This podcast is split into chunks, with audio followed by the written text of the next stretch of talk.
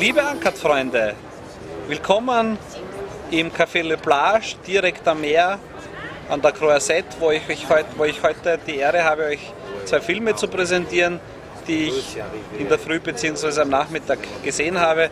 Nämlich zuerst einmal Le Havre von Aki Kaurismäki. Viele würden sagen, ein typischer Kaurismäki. Ich meine, das ist ein etwas anderer Kaurismäki, weil er doch sehr optimistisch ist, äh, obwohl es sich hierbei um ein Flüchtlingsdrama handelt, äh, wo es um einen Jungen geht, der vor der französischen Polizei versteckt wird von einem Schuhputzer. Äh, ein sehr ernstes Thema und wurde wirklich gut aufgenommen. Im Gegensatz dazu, ganz anders von der Machart her, Jodie Fosters The Beaver oder auf Deutsch Der Biber mit Mel Gibson in der Hauptrolle. Hier spielt er einen sehr depressiven Vater von zwei Kindern, der mit Hilfe eines Stoffbivers an der Hand äh, versucht, ins Leben zurückzufinden. In den USA hat der Film ja sehr, sehr schlechte Kritiken bekommen.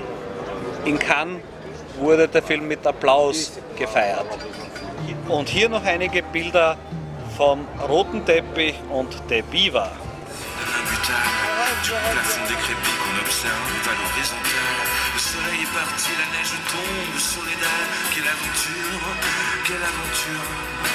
On reste, Dieu merci, à la merci d'un lampadaire. D'une douleur endormie, la chasse esprit d'un soir d'hiver. La vieillesse ennemie. L'équipe de The Beaver. Le complexe du Castor. Le nouveau film de Jodie Foster actrice et réalisatrice, avec son interprète principal, Monsieur Mel Gibson.